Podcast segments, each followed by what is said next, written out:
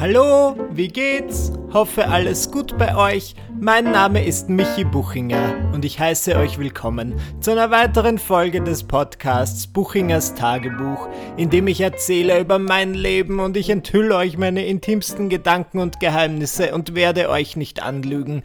Es ist wie ein echtes Tagebuch. Macht's euch gemütlich.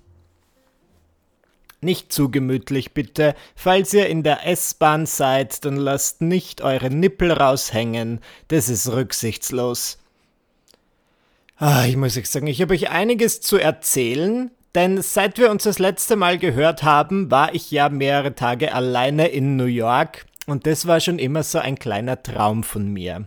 Ich war schon einige Male in New York. Ich glaube, das erste Mal mit zehn ähm, und dann so sieben, acht Mal. Und mein letztes Mal war 2015 mit meinem Freund Dominik und seiner Mutter. Es war eh schön. Wie lautet das alte Sprichwort? Die Stadt für Verliebte und ihre Schwiegermütter. Aber es war wirklich, es war wirklich schön. Ich möchte nicht meckern. Das war wirklich ein schöner Urlaub und es war, wie gesagt, seit vier Jahren mein letzter New York Urlaub und jetzt war ich wieder zurück und zwar alleine. Oh, scary. Sie sollten eine American Horror Story Staffel über meine Erfahrung schreiben. American Horror Story, Michi allein in New York. Ich werde gespielt von Jessica Lang. Bei meinen ersten Malen in New York war ich immer schockverliebt und ich dachte mir, oh mein Gott, das ist die Stadt, in der ich leben sollte. Es ist mein absolut größter Traum, eines Tages in New York zu wohnen und diese Theorie oder diesen Wunsch wollte ich mit meiner letzten Reise noch einmal testen und wie könnte man das besser machen, als mehrere Tage alleine in einem Airbnb zu wohnen, das heißt fast in einer echten Wohnung.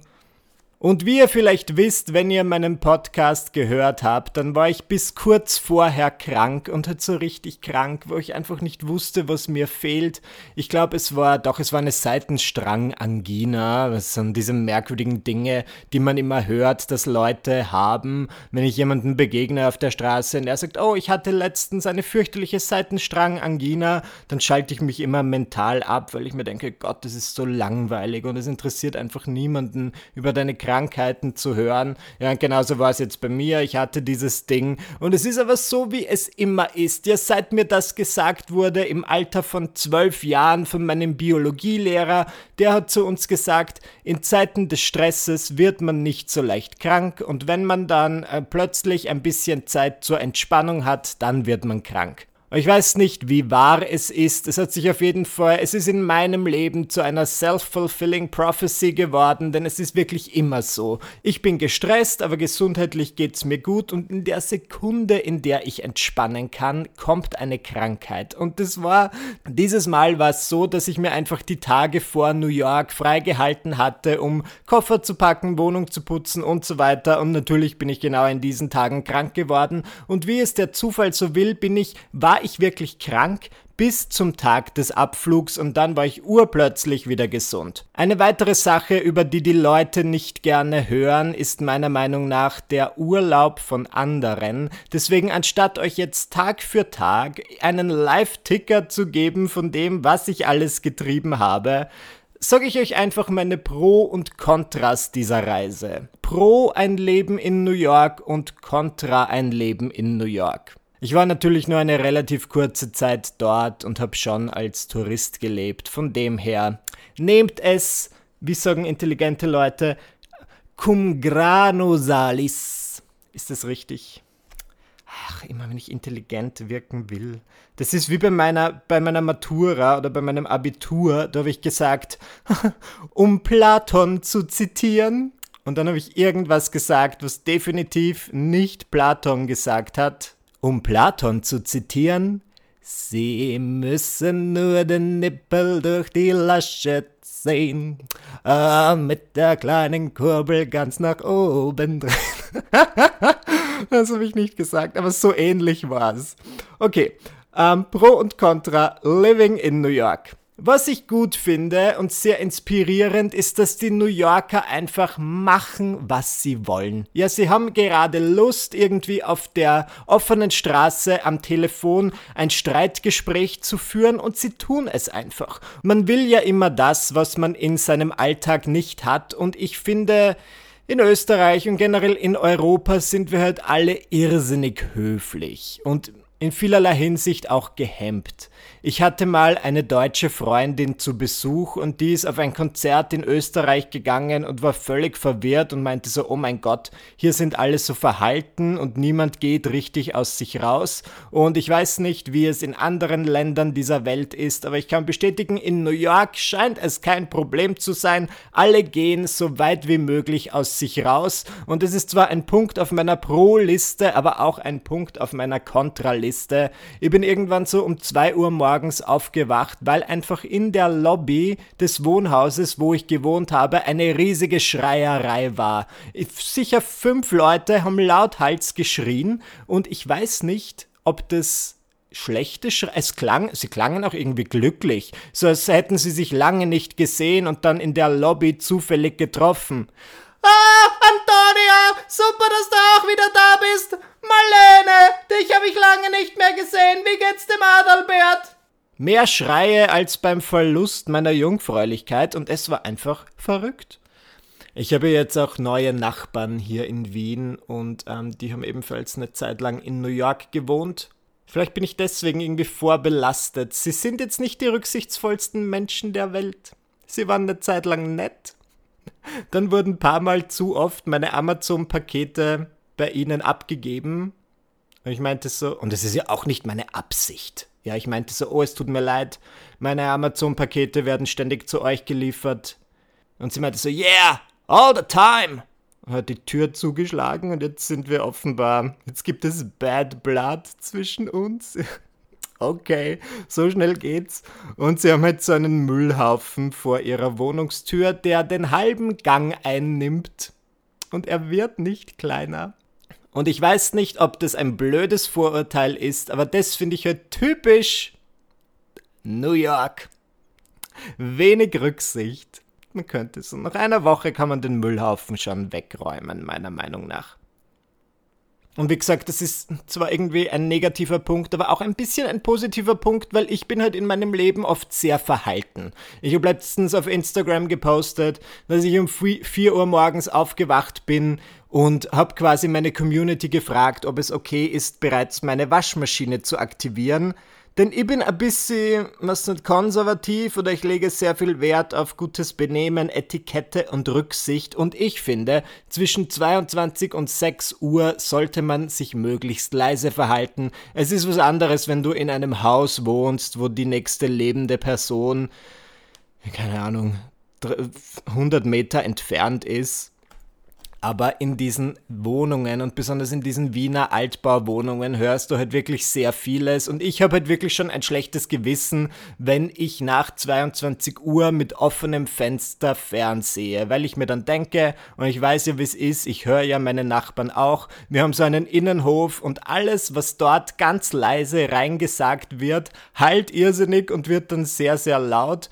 Und da bin ich halt rücksichtsvoll, aber ich habe das Gefühl, ich bin oft zu rücksichtsvoll. Ja, mein, die meisten meiner Nachbarn sind 75 plus. Wenn die ihr Hörgerät nicht drin haben, dann hören die eh nichts. In der Hinsicht werde ich mir ein bisschen was von den New Yorkern abschauen und öfter mal um 2 Uhr morgens grundlos anfangen zu schreien. Ich liebe Kartoffelchips und ihr alle sollt es wissen! Am Anfang meines New York Urlaubs bin ich sehr viel zu Fuß gegangen. Ja, ich habe viele Besorgungen gehabt. Also die ersten drei Tage habe ich wirklich ohne schlechtes Gewissen dem Konsum gewidmet. Ich habe mir einfach all die Dinge gekauft, die ich kaufen möchte, die, die es dann in unseren Breiten nicht gibt. Und das waren natürlich sehr oft so Dinge wie Medikamente. Oder mein liebstes Schlafmittel, wenn ich das an dieser Stelle empfehlen darf. Es ist in Amerika rezeptfrei und es heißt Sleep Aid und er ist erhältlich bei Rite Aid. Das ist diese Apotheke. Und ich habe in diesem Podcast schon, schon mal davon erzählt. Ich habe erzählt, dass ich eine Kapsel genommen habe oder eine dieser Tabletten und dass ich dann am nächsten Tag irrsinnig müde und groggy war. Und dann bin ich drauf gekommen, der Trick besteht darin, eine halbe Tablette zu nehmen. Ihr wisst, ich bin zu dünn. Ja, ich bin einfach wie der dritte Olsen-Zwilling. Ich bin zu dünn. Ich vertrage nicht diese ganze Tablette. So dünn bin ich nicht. Aber ich vertrage halt wirklich eine ganze Tablette sehr, sehr schlecht. Egal, es soll nicht um Tabletten gehen. In den ersten Tagen habe ich sehr viel konsumiert, sehr viel gekauft und habe deswegen sehr viele Schritte hinter mich gebracht. Ich hatte jeden Tag so in etwa 25.000 Schritte und das ist zu viel. Also in Wien komme ich, wenn es gut, an einem guten Tag auf 10.000 und das reicht schon, meiner Meinung nach. 25.000 war ein bisschen too much. Und dann habe ich deswegen angefangen, die U-Bahn zu nehmen. Ich dachte mir, man muss nicht alles zu Fuß gehen. Michi, nimm die U-Bahn. Und was mir positiv aufgefallen ist, ist, dass es in New York sehr schwer ist, die eigenartigste Person in der U-Bahn zu sein. Vielleicht ist es ein Vorurteil gegenüber Wien, aber oft steige ich in einen U-Bahn-Waggon ein und ich sehe mich um und denke mir, yep, ich bin mal wieder derjenige in diesem Waggon, den einfach die Craziness am intensivsten geküsst hat. Ich bin angezogen wie ein Zirkusdirektor im Vergleich zu allen anderen. Und ihr kennt mich, ihr wisst, wie ich mich anziehe. Es ist jetzt nicht so ausgefallen, aber ich habe das Gefühl, es kommt immer darauf an, zu welcher Uhrzeit du fährst, aber in Wien, in den öffentlichen Verkehrsmitteln, sind sehr viele Leute sehr bieder. Und freudig kann ich bestätigen, dass ich in New York kein einziges Mal die eigenartigste Person irgendwo war. Und das, obwohl ich wirklich eine ganze Woche nur alleine herumgekrebst bin. Und das ist das nächste, was ich irgendwie positiv anmerken möchte. Wenn ihr vorhabt, alleine zu reisen, ist New York definitiv die Stadt, in der ihr das tun könnt. Es war kein einziges Mal eigenartig. Es war wirklich nie eigenartig. Ich hatte ja die große Sorge, alleine essen zu gehen, weil ich mir dachte, oh, und dann bist du dieser Loser, der irgendwie alleine mit einem Buch da sitzt und liest. Und in New York machen das so viele Menschen. Und abgesehen davon, ich hatte ja vergessen, dass ein Restaurantbesuch in Amerika um einiges transaktioneller als bei uns ist. Das heißt, du setzt dich ja nicht einfach hin, du gehst halt zuerst zu einer Person, also zu dem Host oder zur Hostess und sagst, ja, ich bin eine Person, ich würde gern Mittag essen und dann führt er oder sie dich zu einem Tisch. Und wenn du alleine isst, dann ist das halt meistens so an einer Theke, aber manchmal gibt es auch einen kleinen Tisch und das ist natürlich schön. Und das ist insofern schon mal angenehm, weil du an einen passenden Sitzplatz geführt wirst. Und wenn ich in Wien alleine essen gehe, ist es halt meistens so, dass ich mich alleine an einen Sechsertisch setze und mir dann so denke, hm, meine Freunde kommen später. Das war super, das habe ich sehr genossen. Sobald du fertig gegessen hast, fragt die Kellnerin oder der Kellner, hey, kann ich dir noch was bringen?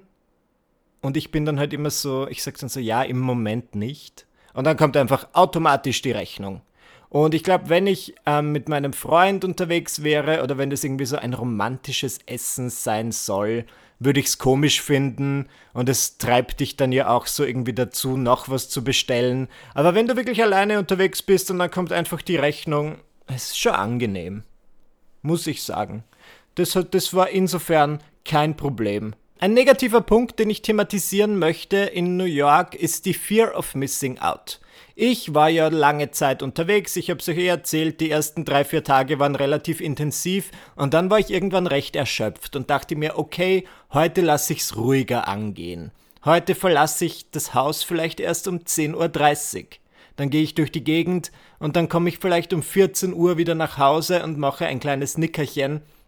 Aber ich habe festgestellt, und vielleicht liegt es an mir und meinen Komplexen, aber ich, ich fühle mir dann so schlecht, weil ich hier das Gefühl habe, oh, ich bin in der aufregendsten Stadt der Welt und es gibt so viel zu erleben und es passiert so vieles und du könntest immer mit interessanten Menschen irgendwo sein und gerade die beste Süßspeise der Welt konsumieren, aber du bist zu Hause und liegst in deinem Bett, ernsthaft. Und das hat mich dann irgendwie fertig gemacht und ich musste mir wirklich einreden, Michi, es ist okay, du kannst jetzt einfach zu Hause bleiben, es ist nicht so schlimm.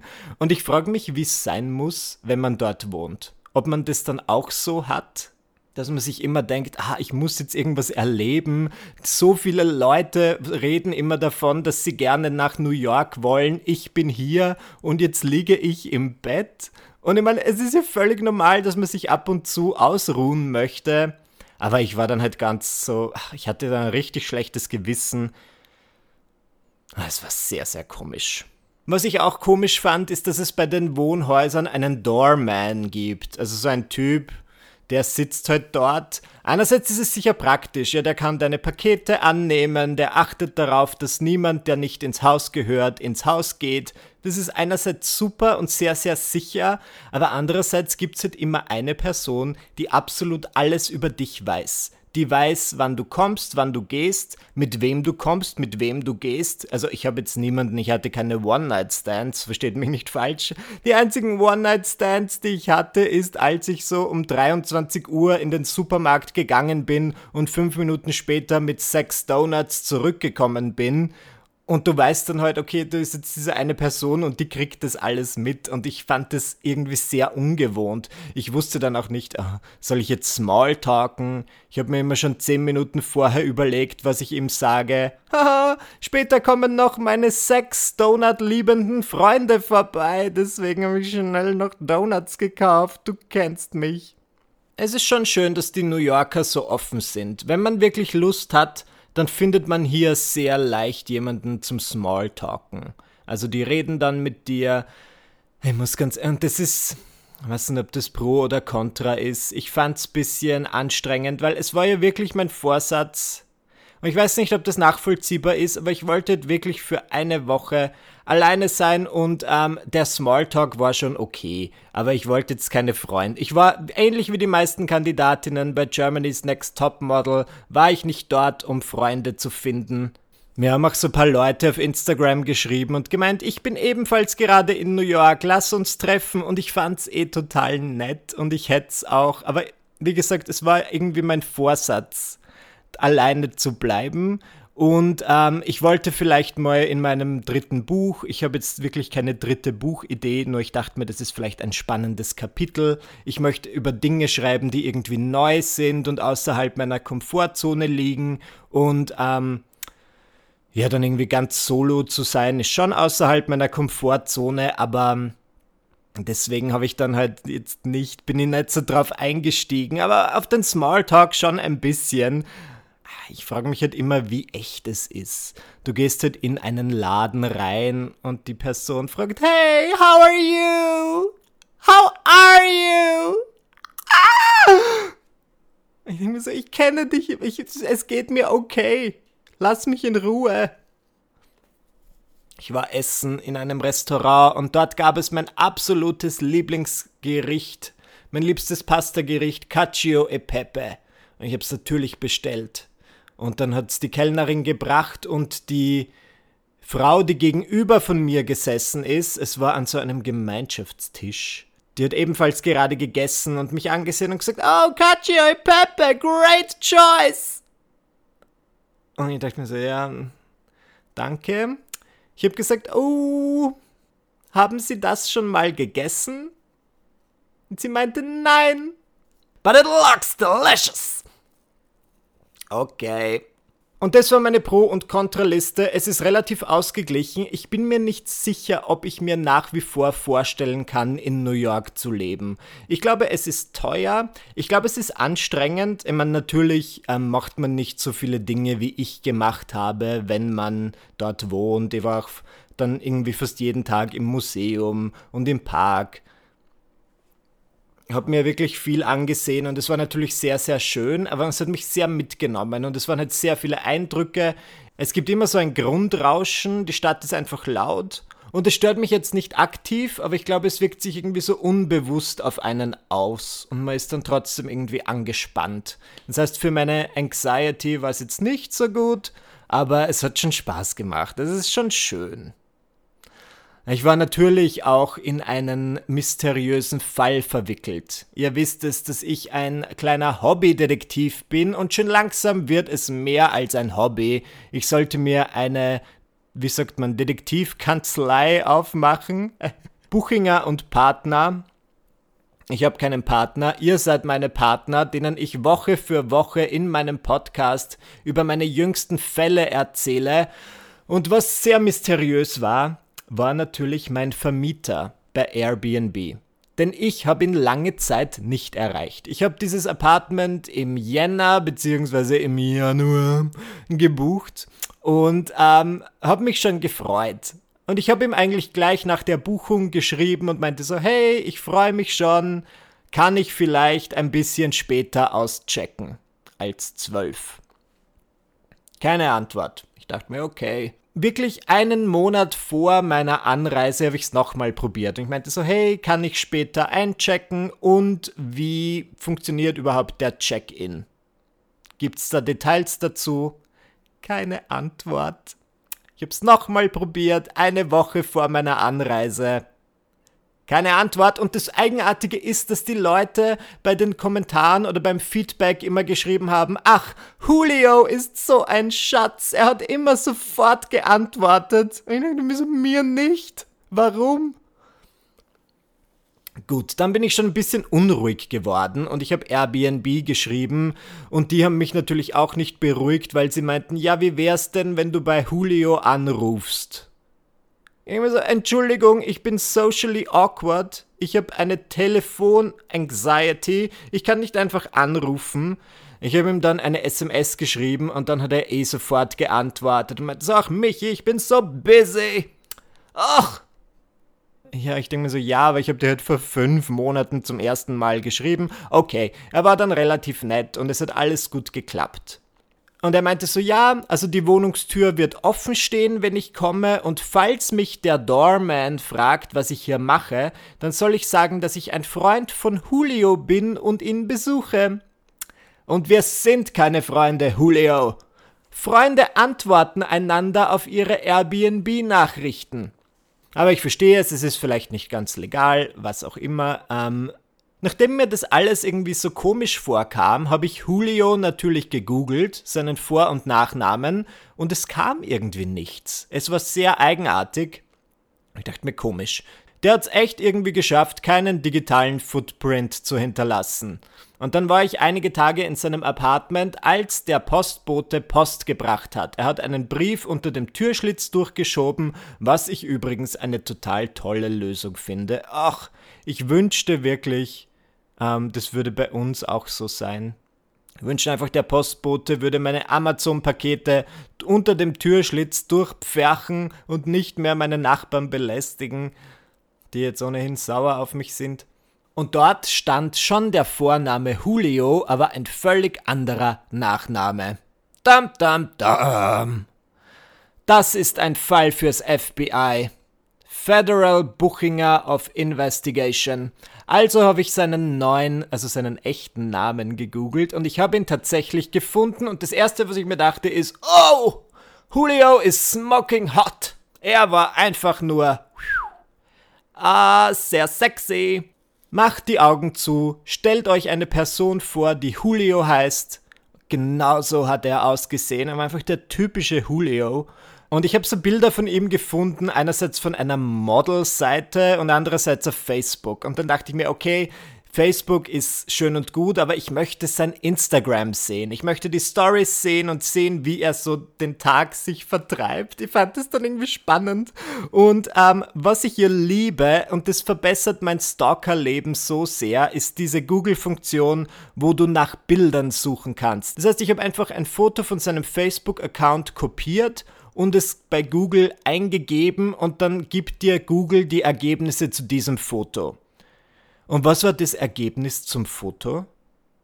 Ein Link von Pornhub, der beliebten Pornoseite, von einem Typen namens Julio, der masturbiert. Und es war natürlich, also das war halt einfach ein Beweisstück in meinem Fall. Also habe ich mir das ganze Video angesehen. Es hat nur so ein, zwei Minuten gedauert. Der Typ ist relativ schnell gekommen. Also ich muss sagen, der, der, einzige Nachteil daran, wenn du halt so der klassische Julio bist und einfach dem Schönheitsideal Mann entsprichst, ist, dass du halt einfach aussiehst wie alle anderen GQ-Cover-Models und ich konnte dann nicht eruieren, ob er es ist oder nicht und ob ich jetzt gerade in der Wohnung eines Pornodarstellers bin. Aber dann habe ich auf die Tattoos am Körper geachtet und die waren schon anders. Also dachte ich mir, okay, es ist nicht mein Julio, aber trotzdem eigenartig, wenn du ein Bild von jemandem bei Google Image Search eingibst und es kommt ein Porno-Link raus. Aber Achtung, es kommt noch dicker. Einige Tage später hat mir Julio über Airbnb geschrieben und plötzlich weiß er, wie die Message-Funktion auf Airbnb funktioniert und meinte so, Michi, sind Briefe für mich gekommen? Kann ich sie abholen? Und ich dachte mir so, na, ich möchte doch keinen menschlichen Kontakt. Ah, ich finde es immer unangenehm, wenn man die Airbnb-Hosts trifft. Meine Meinung. Ja, ich habe schon einige Tage in der Wohnung gewohnt und dachte mir so, oh, jetzt kommt da jemand vorbei, dem die Wohnung gehört. Okay. Ähm, und habe so gemeint, ja, komm gerne vorbei. Ich bin jetzt den ganzen Vormittag nicht zu Hause, da kannst du dir gerne holen. Ich bin jetzt den ganzen Vormittag nicht zu Hause, also du kannst gerne kommen. Und dann bin ich aber nach Hause gekommen, irgendwann am Nachmittag und die Briefe waren noch immer da. Ich dachte mir, super. Julio war noch nicht hier. Und dann habe ich es mir gemütlich gemacht und irgendwann hat es an der Tür geklopft und ich habe aufgemacht und es war einfach ein verschwitzter Mann. Ich sag's euch, ich, ich brauche einen Fächer. Ich weiß, ich bin in einer Beziehung, aber wie sagt man? Ich kann trotzdem. Es, er war einfach ein schöner Mann. Und er hat wirklich, ich glaube nach wie vor, dass er Pornodarsteller ist, ganz ehrlich. My name is Julio. I'm here to get the letter okay, aber ich habe halt Angst gehabt, dass das jetzt ausartet. Es war wie der Klischee-Anfang von einem schwulen Porno. Ich bin, oh mein Gott. Er hat wirklich nur den Brief geholt. Merkwürdigerweise hat er mich schon umarmt und lauter so Dinge und wir kennen uns nicht, aber es war okay. Ähm, und dieser Fall ist noch immer nicht gelöst. Ich weiß nicht, ob er ein Pornodarsteller ist. Ich würde es gerne wissen. Dann kam eine dramatische Wendung. Oh Gott. Am Samstag meiner Reise bin ich nach Brooklyn gefahren. Ich habe mir in, in Williamsburg im Kino den Film Booksmart angesehen, den ich euch sehr empfehle. Es ist wirklich eine gute Highschool-Komödie, aber auf. Ist so ein bisschen, geht in die Lady Bird-Richtung. Sehr, sehr schön, ein guter Film. Ähm, ich empfehle ihn. Dann bin ich mit der U-Bahn nach Hause gefahren, habe mich in den Spiegel gesehen und ich habe so einen kleinen Pickel an meiner Stirn entdeckt. Und es war einer dieser merkwürdigen, nervigen Pickel, die einfach unter der Haut sind. Wisst ihr, welche ich meine? Und es war so irgendwie so knollenartig, wie so eine kleine Beule. Und ich dachte mir, ja, ich drücke jetzt einfach drauf herum. Das hilft doch immer. Und rückblickend betrachtet befürchte ich, dass ich mir nach dieser ewig langen U-Bahn-Fahrt nicht die Hand gewaschen habe, denn Wenige Stunden später war der Pickel schon um einiges größer und mein Gesicht leicht geschwollen. Und am nächsten Morgen war mein Gesicht so sehr geschwollen, dass eines meiner Augen einfach mehrere Zentimeter unter dem anderen war. Mm, das war nicht so gut. Das war nicht so schön, muss ich ganz ehrlich sagen. Aber ich habe mich nicht schlecht gefühlt. Ich habe das Auge schon öffnen können. Es war ein bisschen eigenartig. Ich sehe aus wie eine Mischung aus dem Elefantenmenschen und dem Glöckner von Notre Dame. Es war nicht mein bester Look. Ich habe es gegoogelt, ich habe Dominik ein Bild geschickt. Was mir dann geholfen hat, ist diese Schwellung ähm, zu Eisen. Das heißt, ich habe ganz viel Eis dran gehalten und es kam, wie es kommen musste. Ich bin spazieren gegangen mit meinem entstellten Gesicht und wen habe ich auf der Straße gesehen? Den beliebten Homo Anthony aus Queer Eye. Anthony Porowski.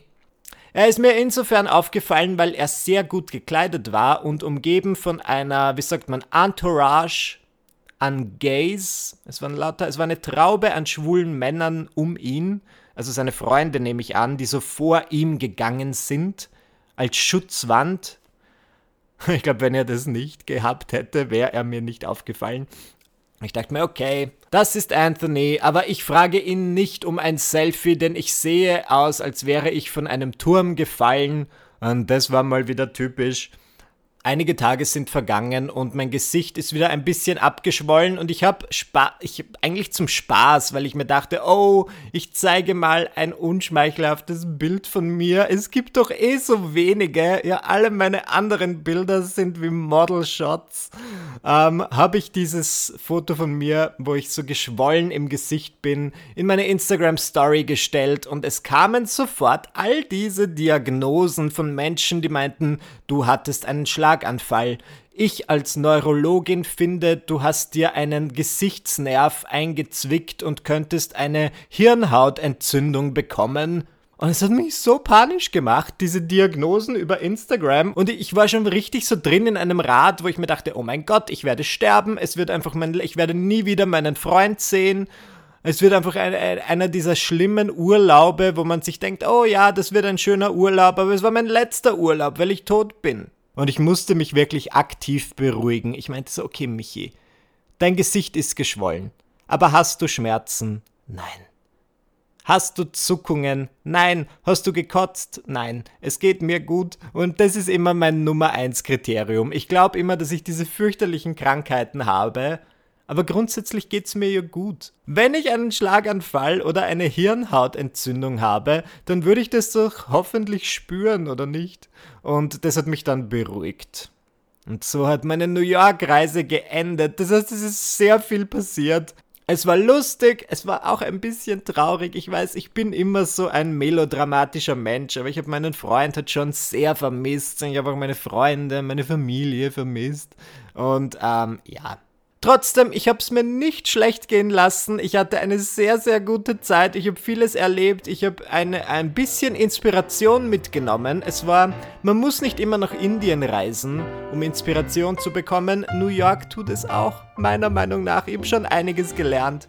Aber ich bin schon wieder überzogen. Diese Podcast-Folge ist ein bisschen zu lang. Hier ist vielleicht ein guter Punkt, um die Folge zu beenden. Es hat mich sehr gefreut, dass ihr mir zugehört habt und wir hören uns dann beim nächsten Mal. Ciao!